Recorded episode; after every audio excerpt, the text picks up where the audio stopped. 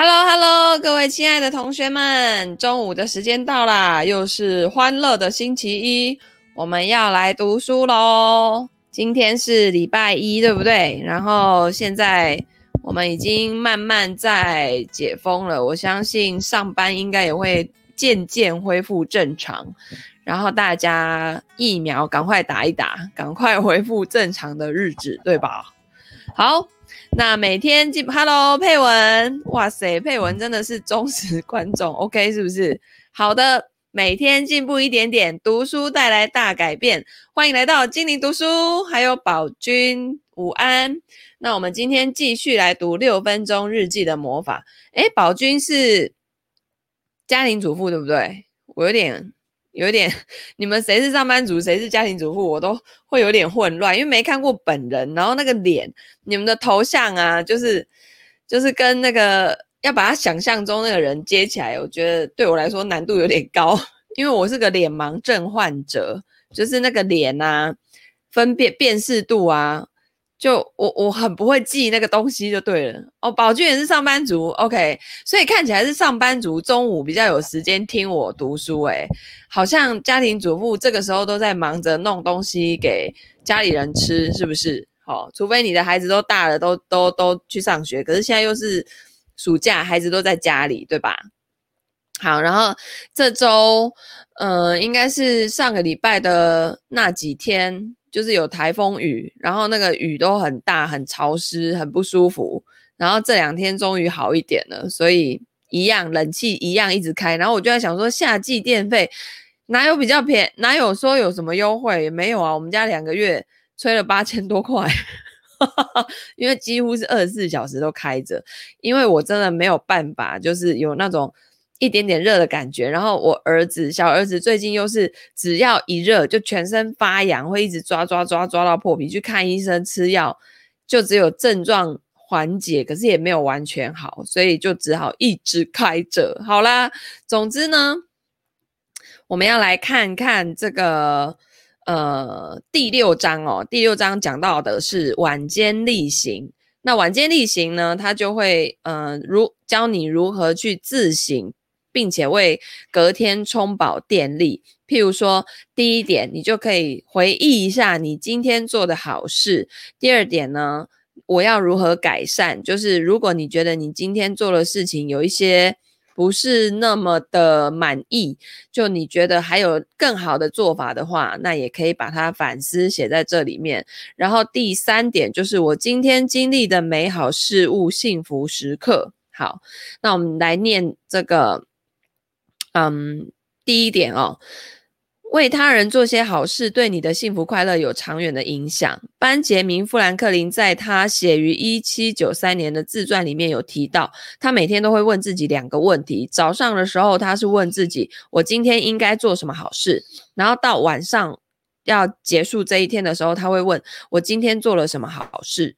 好，这个部分也有类似的目的，因为这是关于更有意识的运用自己的能力去帮助别人，为他人做好事，同时也为自己每天的行为负责。喜欢帮助他人，并且表现出利社会行为倾向的人，认为自己比那些不这么做的人还要快乐。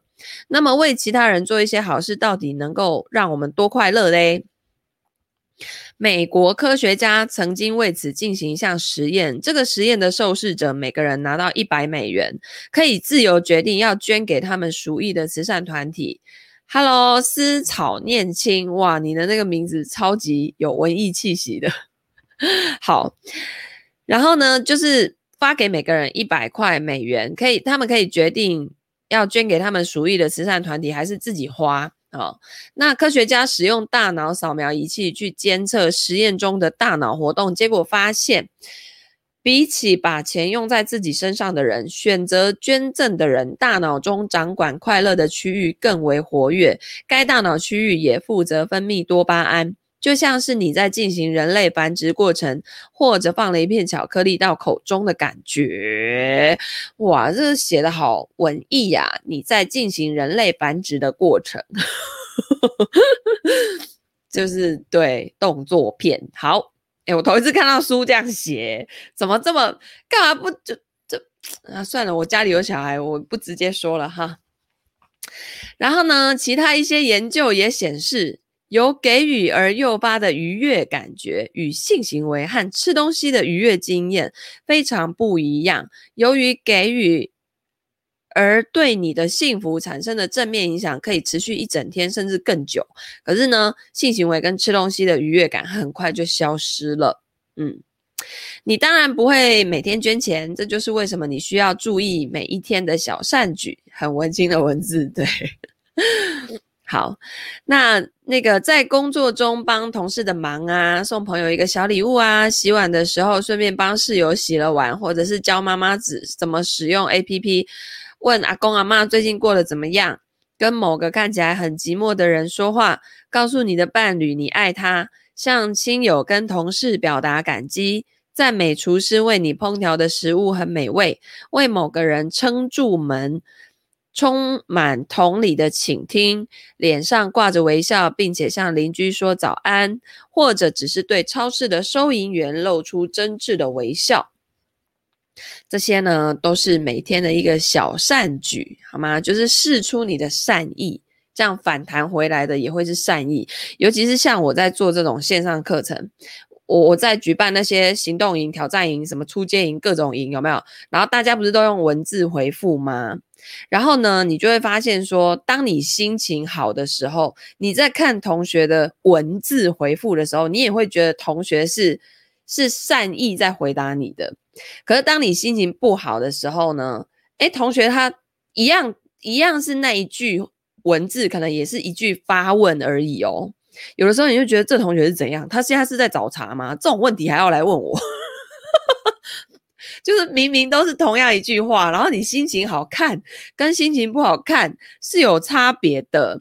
所以我后来就发现呢，文字它呢实际上是不能够完全去代表一个人在讲这句话或是写这句话当下他的语气状态、心情是什么。所以为什么会有表情符号？就是你在跟别人沟通的话，如果可以适时的加上表情符号，其实是是会比较有利于沟通的。所以像传伦老师，他就曾经有过这样的问题，因为他就是一个很理工脑、理工科脑的人，所以他讲话就是没有什么。感觉就是没有什么情感在里面，就是就事论事的那种 feel。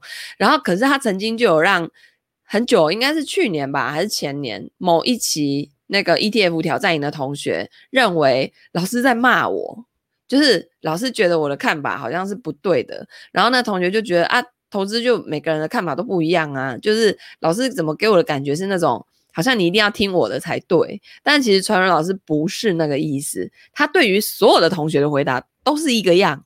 那为什么唯独这个同学会有这样的感觉呢？这可能就是跟他当下的情绪，或是他那天遇到的事情发生，周遭最近发生的事情总合起来是有关系的。所以我后来就跟传文老师说：“麻烦你在回答同学问题的时候，加个笑脸呐、按个赞呐、什么。”爱心啊之类的，好，就是比较不会让人家误误误会你的意思，这样。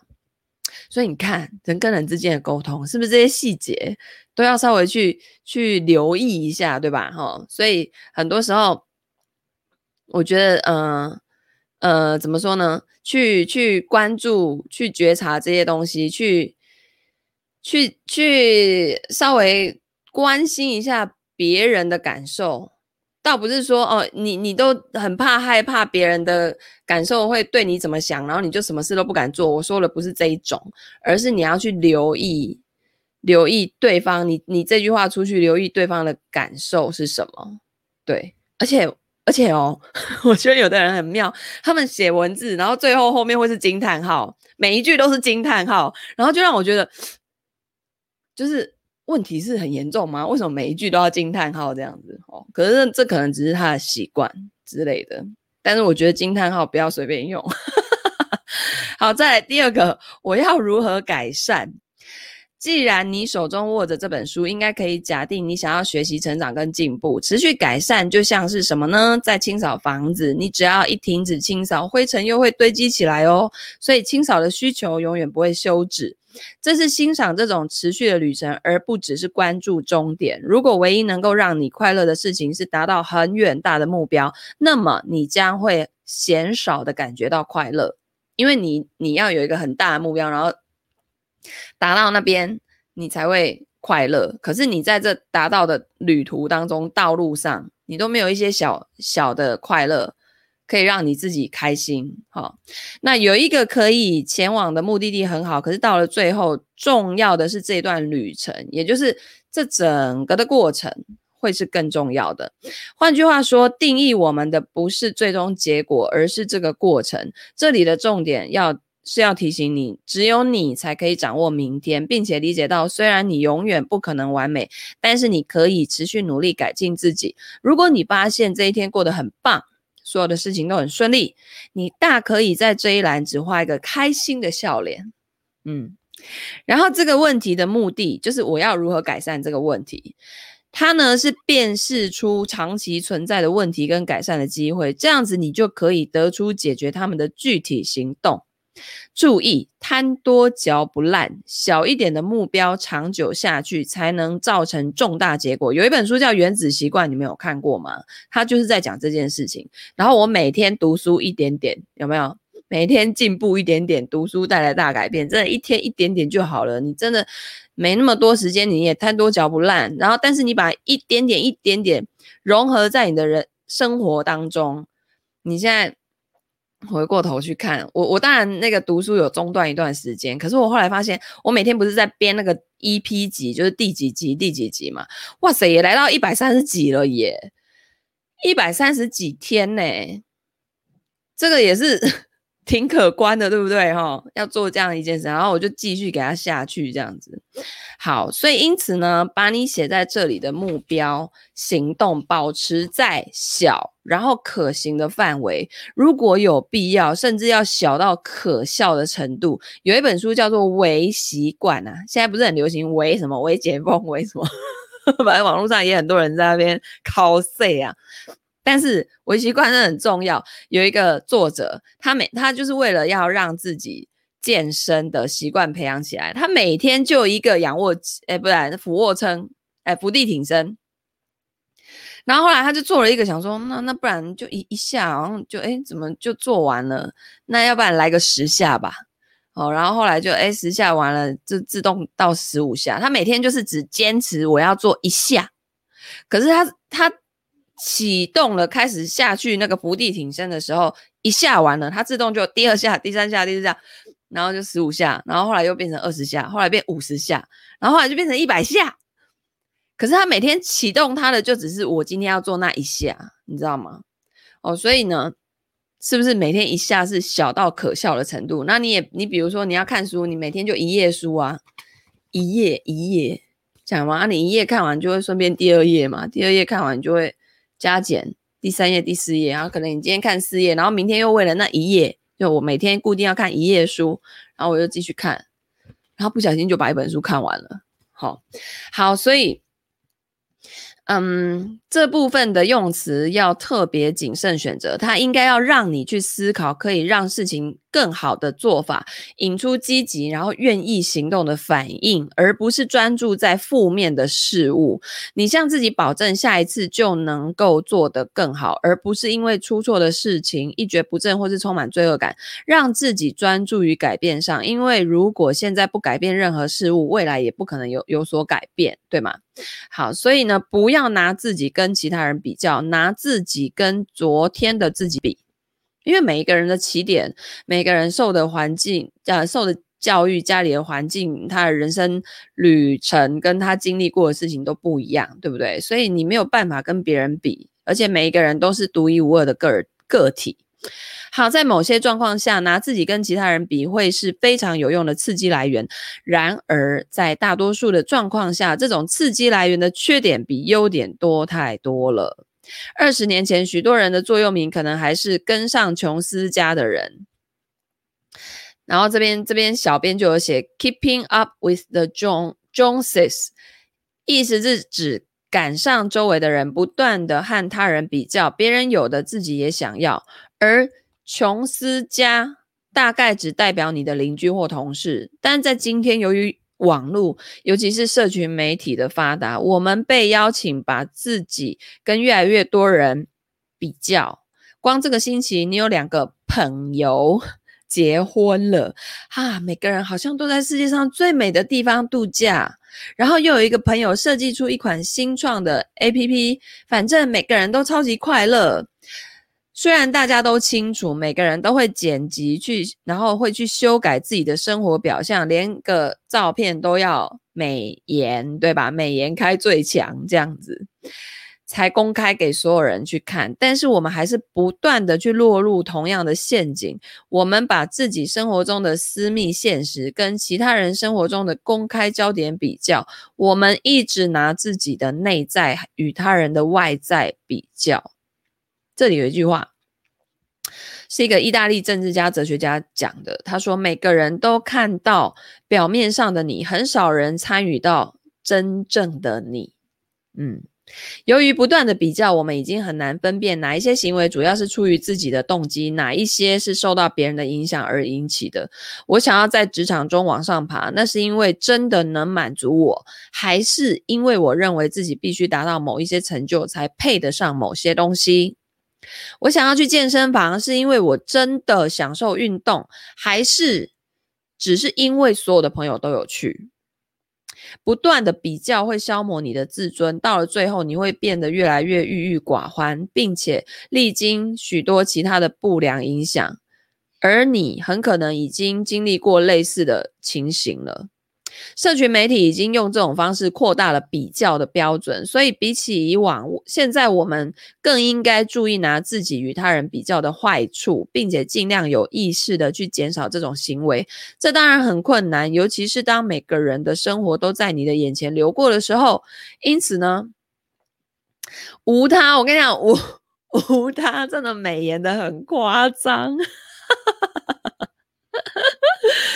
对，可是他那个拍出来，你真的就会觉得啊，真的会有自己骗自己的效果，你知道吗？然后我很喜欢那个，就是那个美颜前、美颜后，它不是有一个键按着就会出现原本的，然后放开就会是美颜。我那边按开，点下去开，点下去开，点下去开，然后我就觉得面对现实，面对现实，面对现实。然后但是最后还是把有美颜、有美颜的那一张播出去。我大陆的学员啊，我也是用那个什么美颜相机录短视频，然后他们就说：“严老师，你变得好瘦，好美啊！”我说：“那是照片，骗人的骗好吗？” 所以我还是要赶快那个让自己呢恢复 比较轻盈的体态，这样到时候疫情开了，我去大陆的时候见那些学员的时候，他们才不会吓到，想说：“哎，现在是怎样？这盗版严老师来了吗？” 呃，可以更改一切哈。好，那那个，嗯，因此呢，选择你何时要进入这个溪流是一个很好的起始点。花一个星期尝试看看，把你花在社群媒体跟数位装置的时间降到最低，然后观察你有什么感觉。接着自己下结论。当你使用六分钟日记的时候，你就是精准的朝着那个方向迈出一大步了。这本日记不只是献给数个月或数年后的美好回忆，也是一个有意义的提醒，提醒提醒你昨天或是上星期是这个状态。因此呢，是非常有意义的起点，让你跟自。呃，让你跟自己做短期的比较，每天晚上问自己打算怎么改进，帮助你监视跟了解自己的进展。而重读你的日记，可以让你轻易的找出倾向还有模式。像我就有发现，我有一个模式，就是就是，譬如说我那个女生不是都会有那个那个每个月大姨妈会来一次嘛，然后我只要来的那一个礼拜，我就不太适合举办什么研讨会。就是那个那个礼拜呢，感觉就是我要休息，我要放空，我要就是好好的休息的一个礼拜。然后呢，那个大姨妈结束后的第一个礼拜，会是我脑筋非常清楚，然后那个时候就很适合规划接下来我一一季，或甚至是接下来的一个月要做的事情。然后到了那个。大姨妈走了之后的第二个礼拜，会是我整个就是状态最好的那个，就是那个整个对外就是可以吸引到 很多人，可以影响到很多人，然后整个就是荷尔蒙有没有 散发到最高级的那种 feel，然后我自己做起事情来也会很有热情、很有动力的那种感觉。对，我我我发现，就是我有去记录这些东西，所以我就发现它跟着我的那个身体的那个状态是有关联的。所以当你们尤其是女生，我觉得男生也是啊，你们要去倾听自己身身体给你们的讯号跟声音。当他你今天就是懒洋洋提不起劲的时候，你就好好去休息吧，你就你就你就去做你自己喜欢的事情，去滋养你自己吧。不要硬撑，然后咖啡喝了再上那样，什么红牛，那个好，你都没有停下来让你的身体好好的滋养，那久了是会有问题的，对吗？好，那所以那也是因为我记录才发现这样子的模式。好，那比如说你一直写下来说，你你你越常写写下同样的改进机会，你就越应该留心这些方面。比如说你一直写说我今天会去健身，可是你。却一直没有去，那你就要改变策略了。代表什么？代表去健身这件事情，你不是真的打从心里喜欢做的。那为什么？对，女性荷尔蒙爆棚了一星期。对啊，真的就是一个那种，反正动物嘛，就是它会有那个循环呐、有那个像月亮也是啊，不是会有那什么什么上弦月，然后满月，然后下弦月，然后又没有，对不对？然后就是。人体其实也是这样子啊，我们地球跟星球，星球跟星球之间不是都会互相影响嘛？所以人体其实也是。所以呢，当你那个荷尔蒙爆棚的那一星期，你就很适合对外去举办一些活动，这样有没有？哦，每次那个来的时候都觉得有负能量，想废一下。对啊，那个就是你的身体想休息啊，所以你就去做一些可以滋养你自己的事情。好，然后呢？呃，你一直写说会去健身，可是你一直没有去，那就代表你并没有很想要做这件事情了，好吗？所以就不用再一直写下去了。你应该是用不同的方式去陈述你的计划，譬如说，我会有意识的规划这一天，这样我就能挪出一个小时去运动。呃，而且你可能喜欢的运动是，像我就没有很爱去健身房，我也不知道为什么。我我我我最喜欢去的就是那种。去去跳舞跳润巴的，然后或是反正就是这样要有变化的。然后像跑步，我也觉得很无聊，就一直跑，一直跑，一直跑。除非去那个风景很漂亮的地方，我可以东张西望这样子。反正我就是不适合。然后像游泳，就是同样的动作啊，那种我就会觉得无聊啊。我就喜欢跳舞啊，那种会变来变去的啊，瑜伽凹来凹去的啊，那种有没有？那像我就是开始体验到做瑜伽的好处，是因为我。我一开始哦，我完全不能理解，你们有没有人做瑜伽的？就是我完全不能理解为什么下犬式它是一个休息的姿势，就是当你做完那什么拜日式啊，各种很激烈的事，然后中间一定要回来下犬式休息。我第一次做下犬式的时候，我就觉得妈呀，这手这么酸，然后脚后面又拉筋拉成那样，这哪叫做休息？我快累死，好不好？结果我跟你讲，做久了。你真的会知道为什么那个地方是休息？对，我真的就是有一次哦，我不知道是不是因为我我做的那个下犬式的角度哦，有桥对，你知道吗？就是那个那个那个三角形的那个那个角度有对，然后我整个就觉得哦，好舒服哦，那个感觉我不会形容，我真的就是有体会到下犬式原来真的是给你休息的那一种。以前我刚开始学。就是练瑜伽的时候，光是下犬式我就已经快不行了哎、你看有多弱齁。好，所以每天的感恩也是同样的道理。如呃所以因为这样子，所以我就开始喜欢做瑜伽。好，所以呃，我觉得你要去找出去触发你会喜欢的那个点。好，每天的感恩也是同样的道理。如果你发现自己好几个星期没有跟伴侣表达感激了，这个就是一个珍贵的暗示。否则呢，你可能好几个月或好几年之后才会发现。然后那时候可能你已经就是被离婚这样。好，对啊，我们常常就是会，尤其是结了婚的人呐、啊，就是为了家庭、为了工作、为了生计，对不对？常常会忽略跟另外一半的的关系。然后像现在我跟传传老师，他一起来就是坐在电脑前面看很多研究报告，我一起来呢就是在弄这些直播，然后回答学员的问题啊这些的。然后呢，闲暇之余又跟小孩子在那边玩一下，有没有？啊，其实我们两个互相之间感觉哦，你每天都待在家，都同一个空间，对不对？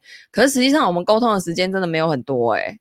然后你会觉得说啊，夫妻啊就就住在一起这么久了，有什么好沟通啊？不是都有默契了吗？错。搞不好传人老师心里面很多的想法，我根本不知道。然后呢，我的想法他也不知道。齁，所以我都觉得啊，我每天在这边读书的时候，齁，他真的就是会偷听我在讲什么。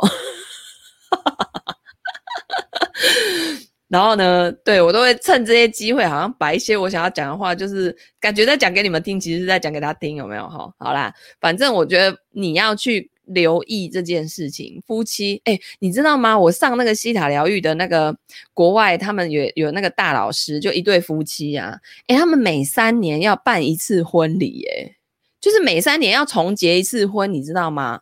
然后他们就永远可以沐浴在那个刚结婚那个很像新婚恋爱的 feel，然后男女就把自己的身材都 keep 得很好，因为他就是或者是没结婚啊，所以状态一定要最好，有没有？然后每三年就来一次，诶，我后来觉得，诶，在北外，而且你知道吗？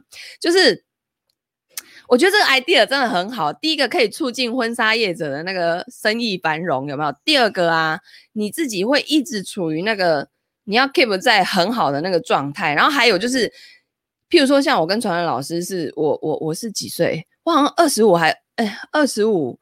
对，我二十五岁就嫁给他了诶，可是你看我现在四十一岁，二十五岁，十六年，这十六年我还跟十六年前那个是同一个人吗？根本就我不是说外形，我是说脑袋，那已经完全不是同一个人了。所以如果每三年可以可以 upgrade 或者 update update 一次你们的结婚誓词，那是不是也挺好的？感觉就是有跟着升级的 feel，然后两个人就是一直一直走在那个。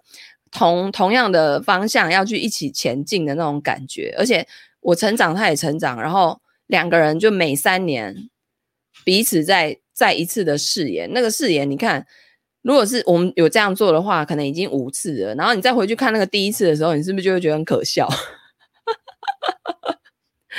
我觉得这样很棒哎，你们不觉得这 idea 很好吗？每三年结一次婚，虽然可能那个来参加酒席的朋友可能也会不停的换，有没有？你有没有发现，可能你二十几岁结婚的那朋友包了红包也没办法太大包，因为大家都可能刚出社会，有没有？然后你你你到现在每三年结一次婚，到现在，哎，可能我的朋友 level 都是那种很厉害的，有没有？哇，那感觉就不一样，对不对？哇，我觉得这个 idea 很好哎，你们觉得嘞？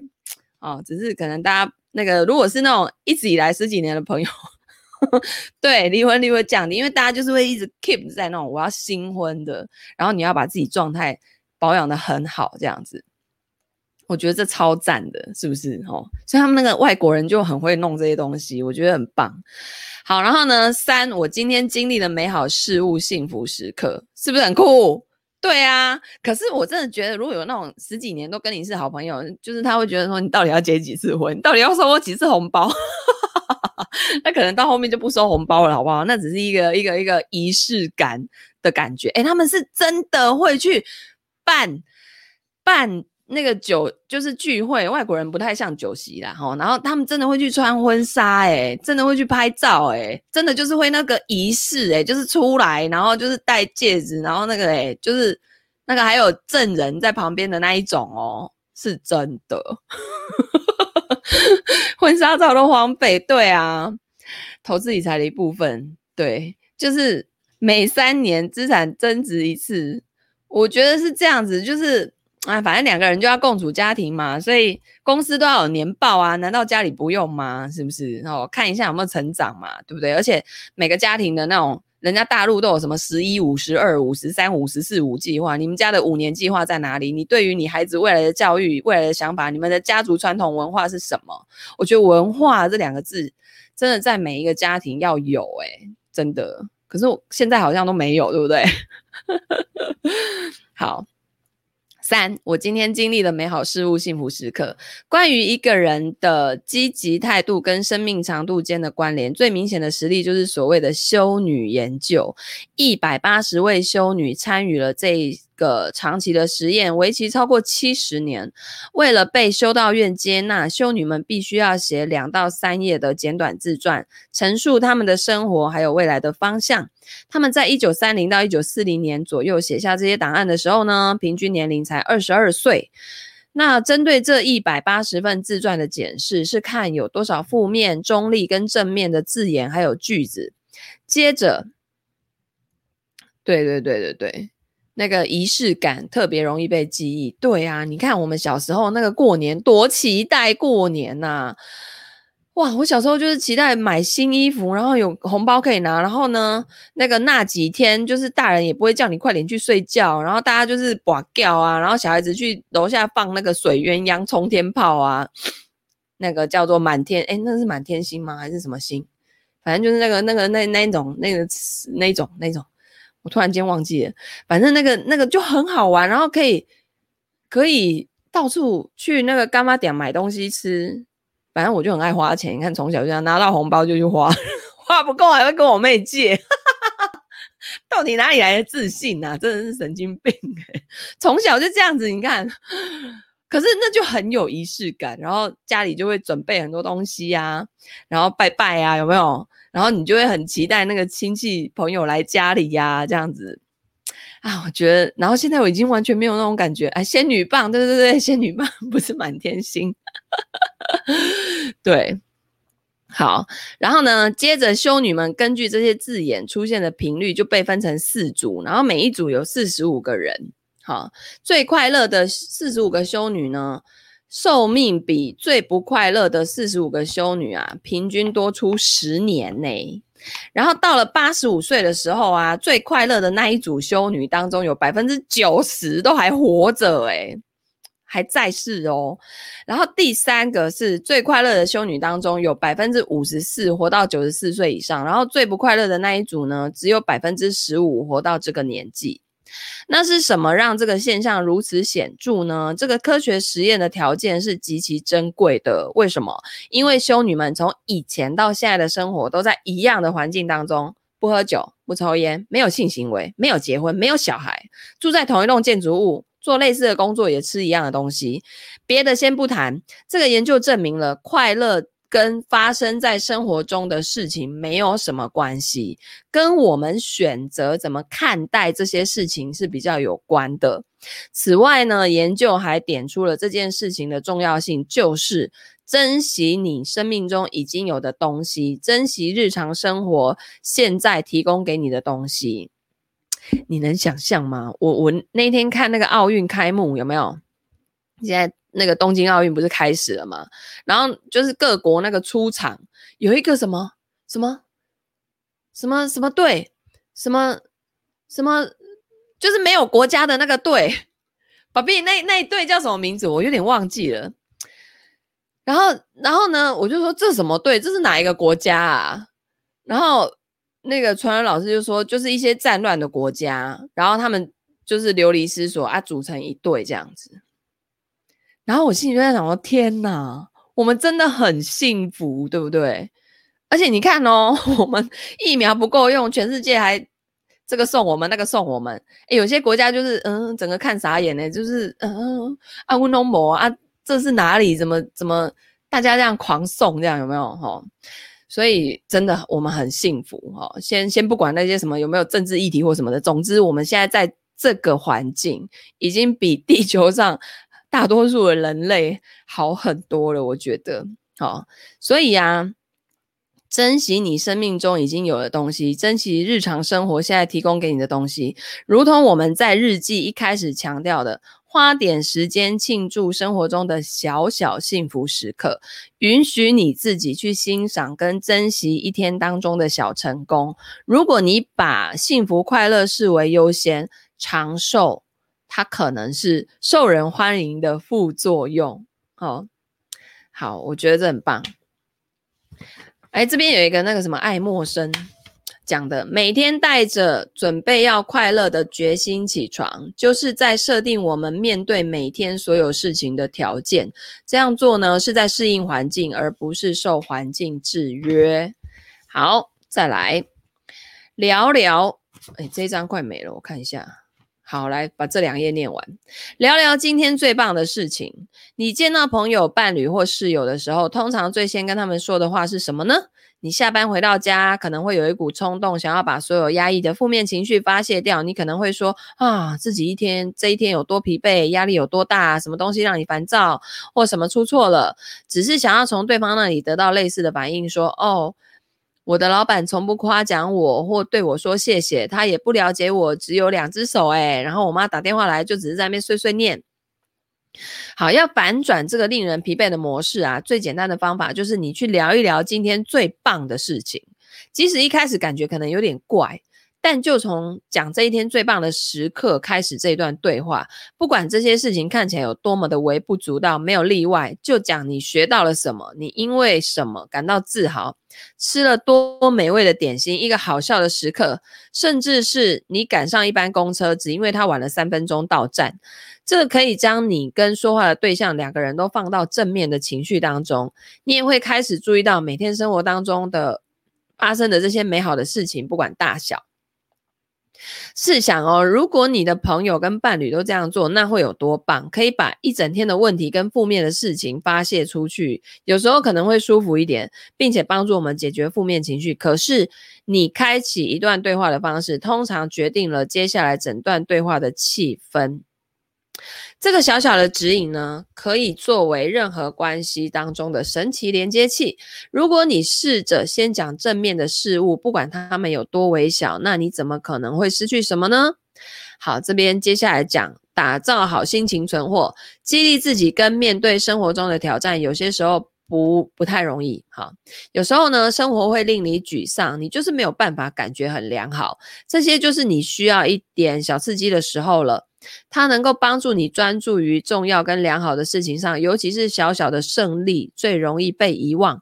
如果现在要你这样想哦，你能不能想起上个星期发生的三件最棒的事情吗？我想很多人是想不起来，对不对？除非你有在记录，幸好呢，在晚间例行的最后一部分里面，你会记下快乐的时刻。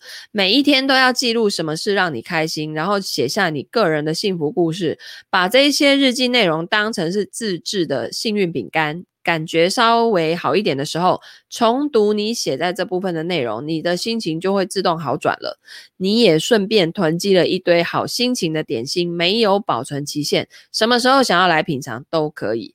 你所能汲取的最滋养的泉水来源就是你自己。OK，配文说都只记得负面的事情，这是很正常，因为这是人类大脑的设置设计机制啊。我们一定要。嗯，就是有一些恐恐惧在生活中，你要会害怕啊，不然那个都哎、你有没有想过，都没在怕，没不知道什么叫害怕，那有多可怕呀？你走在马路上，你应该是走在正中央吧，因为你不会怕车来撞你啊。现在疫情是有什么好怕的？那就继续出去啊，对不对？好，所以 要人类能够存活下来，还是要有一点点这种东西，但是。不能让它去控制我们所有的生活的所有的面相，你要去破解它，好吗？OK，好，那我们今天的读书呢就到这边，明天呢我们要来来读最后一章了哦，最后一章就是它。讲一些小诀窍哦，就关于你在写这本日记啊的一些诀窍，然后这本书就读完了耶。所以明天或许我们就可以进入新的书喽。OK，好的，那如果你觉得呢这些内容对你有启发、有帮助，欢迎按赞、留言、分享、转发给你的身边的亲朋好友们，然后大家一起来读书。OK，那我们就明天见啦，拜拜。